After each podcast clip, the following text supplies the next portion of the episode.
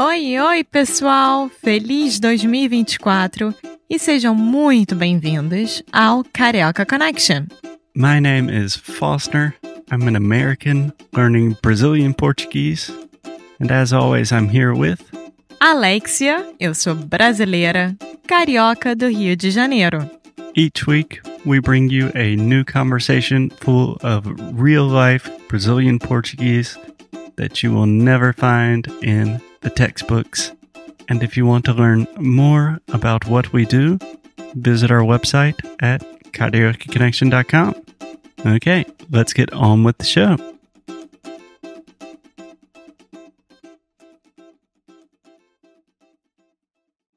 Olá, pessoal! Bem-vindo a outro episódio.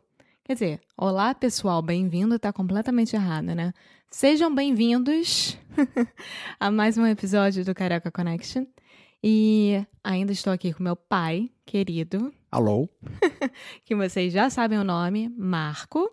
É, e nós vamos falar sobre um assunto que eu não comento muito, porque não tem muito para quem comentar, na verdade, mas que eu acho muito interessante para vocês. O meu pai, ele teve algumas pessoas muito importantes brasileiras muito perto dele. Então, uma dessas pessoas, por exemplo, é o Tom Jobim, né? E vamos lá, pai, explica quem é o Tom Jobim. Tom Jobim é um dos maiores compositores brasileiros, é o coautor do Garota de Ipanema e de eu ficaria aqui meia hora dizendo as músicas dele. Uma pessoa excepcional, uma pessoa do bem, uma pessoa, um poeta, um, enfim, um personagem. E uh, em qual circunstância você o conheceu? Eu, um amigo me levou é, para almoçar numa churrascaria é, muito cafoninha, mas enfim. Qual era a churrascaria? Era, meu Deus, eu não lembro agora o nome, mas ela já não existe mais. É, Mas, enfim, isso daí. E o Tom Jobim fazia plantão lá. Ele ia para lá, comia, bebia, passava o tempo, os amigos sentavam na mesa e ele, ele então se divertia lá. E esse amigo me levou para sentar na mesa com o Tom Jobim. Eu fiquei meio impressionado. Imagine eu, Tom Jobim, na mesma mesa, respirando o mesmo ar, e tal. E daí ele pegou e falou: o que que eu queria beber? Eu falei que eu queria beber, sei lá, um refrigerante, alguma coisa. Ele falou: não, não, não. Você tem que entender de política internacional. Eu falei: como assim? Ele falou assim: olha, eu vou te fazer um drink que você vai beber, você vai se sentir muito bem e você vai entender todo o mundo de hoje. Eu falei: tá ótimo, obrigado. Aí ele pegou e chamou o garçom e mandou colocar uma garrafa de vodka na mesa e uma garrafa de whisky, um whisky do Tennessee. E daí ele misturou. Detalhe, meu pai não bebe, tá, gente? Só pra deixar bem claro. Meu pai bebe uma taça de vinho e já tá pronto pra ir dormir. Assim Aí como ele eu. misturou o- as duas bebidas, colocou um pouco de gelo e falou: pronto, agora você prova que você vai saber tudo dos Estados Unidos e tudo da União Soviética. Você vai entender de política internacional num minuto. E era bom? Não. e daí eu tomei, fiz um brinde à paz mundial. E depois de uma meia hora, mais ou menos, muita gente passava na mesa, fala Tomzinho, e ele dava beijo nas pessoas.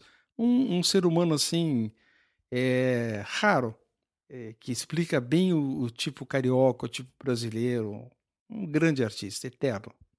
E, bom, teve então esse, essa situação com Tom. Foi a única? Foi a única, teve mais vezes, mas nenhuma engraçada. Quer dizer, tudo bem, tudo bem, então, tudo bem, como é que está? Não sei o quê. Sempre um beijo na testa, mas não teve assim um Era beija na testa mesmo? beijo na testa. beijo na testa. Quando ele estava, suponho eu, no décimo drink, né? No primeiro drink, ah lá, tudo bem. Ele bebia bastante, né? bebia bastante, mas não ficava bêbado, ele não trocava a perna, ele Sabia se comportar, digamos sabia, assim. era aquele cara da velha guarda de Ipanema que bebia com moderação, vamos chamar assim, bebia bastante, mas não dava vexame, ao contrário. E segunda pessoa que as pessoas vão vibrar que você conheceu e conheceu bem, de uma certa forma, foi o Pelé. Pelé. Pelé eu via nos campos é, era apaixonado por, pelo Pelé, ele tem a mesma idade que eu, então a gente surgiu pro futebol, ele nos campos e eu olhando ao mesmo Pera aí, tempo. Ele jogando e você assistindo. Eu assistindo. Era no Pacaembu. A gente surgiu ao mesmo tempo, é ótimo. E eu, eu, eu então acompanhava o Pelé da, e ficava olhando só para ele, o jeito que ele corria, como Mas ele peraí, recebia pai. a bola. Ficava assistindo no Pacaembu. O que, que é Pacaembu? Ninguém Pacaembu entende. É um, é um estádio de São Paulo que foi reformado. Na época que eu ia para Pacaembu era pequeno. Às vezes dá para você escutar até o grito do jogador dentro de campo. Então eu ficava olhando o Pelé maravilhado com as coisas que E ele, ele fazia. jogava na época pro Santos. só para o Santos. Sim, que é o seu time. Exatamente. E o único, a única pessoa que torcia pelo Santos no estádio inteiro era eu, Marco Antônio, por causa do Pelé. E as outras pessoas torciam pelo Corinthians, Palmeiras, São Paulo, etc. Quando o Santos fazia gol, levantava eu e mais dois. Gol! Hoje em dia o estádio inteiro levanta, o Santos tem uma grande torcida. E o Pelé, que eu conheci no campo, eh, eu conheci também socialmente. Pelé era sempre convidado para eventos, eu trabalhava nesse ramo e eu conheci. E daí é o seguinte: a frase é: ele nasceu para ser gênio.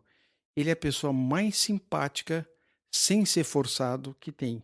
Quando você chegava numa roda que o Pelé estava falando, ele apre- eh, vinha te cumprimentar. Ele dizia: Oi, tudo bem? Mesmo que não te conhecesse, apertava a mão. Um dia.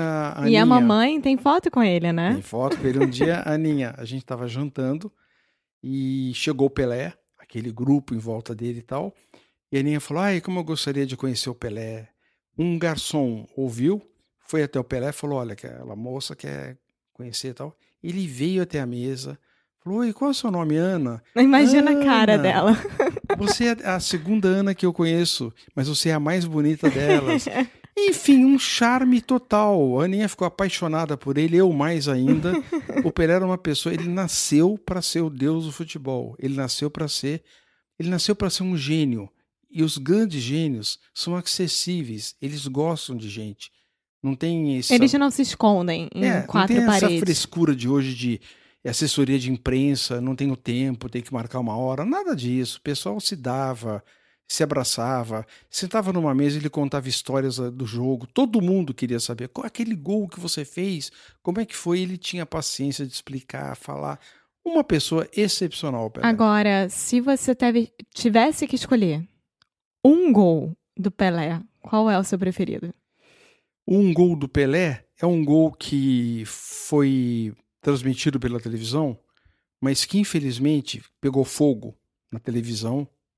No... É, peraí, deixa eu explicar. A antiga TV Globo, Não, não, antiga Não. TV Record. a antiga TV Record, porque a TV Globo também pegou fogo, né? A antiga TV Record ficava em São Paulo e na época era tudo filme, né? Literalmente. A- Eram. Como é que eu digo? Fitas e fitas Era videotape. É, de videotape. A gente fala videotape, tá? Não é videotape, é videotape. E aí pegou fogo. Então, todo esse material, até certa data, que eu não sei dizer, talvez meu pai saiba, pegou fogo e tudo foi perdido.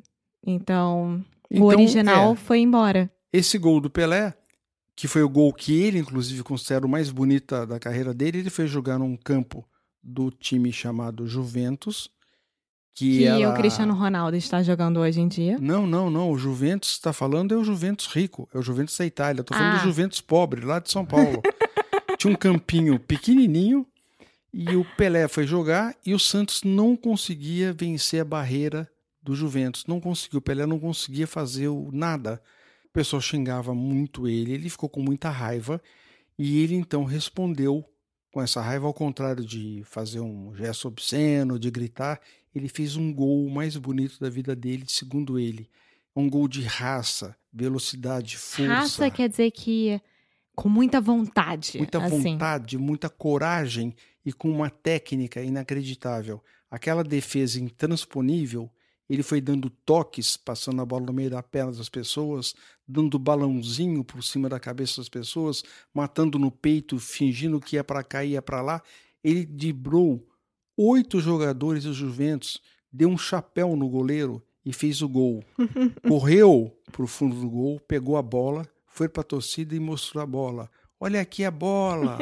Olha aqui o gol. Agora, uma coisa, só pra gente terminar o episódio. Você sempre me falou que, que nos dias de hoje, as pessoas não sabem, entre aspas, bater e receber dentro de campo, né? Que, por exemplo, a gente tem aquele grande exemplo, entre aspas, do Neymar, que levou um chute na canela e cai e fica chorando, essas coisas. O Pelé recebia muito, mas também batia muito no sentido de, tipo, ele sabia devolver e não era com ele. Ele sabia é, disfarçar bem, né? Que ele sabia receber, mas também sabia dar.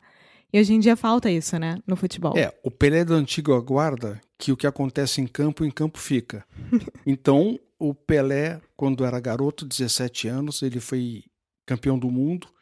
Todo mundo começou a bater no Pelé, bater muito no Pelé. Quando a gente fala bater, é dá um chute ali, dá um chute aqui. Não, é, entrar dentro de, de campo, não é Dentro de fora, é dentro.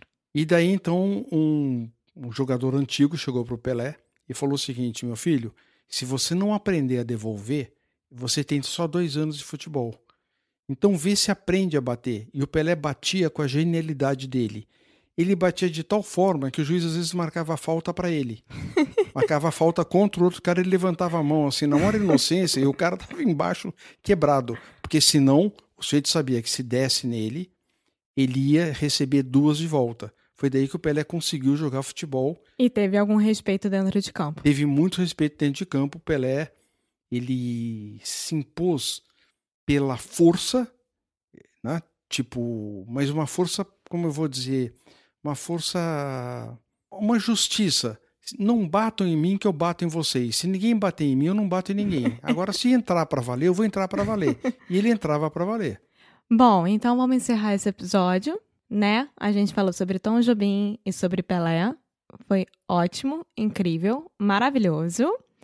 E a gente se vê no próximo episódio. Ok, bye bye. Tchau! Tchau.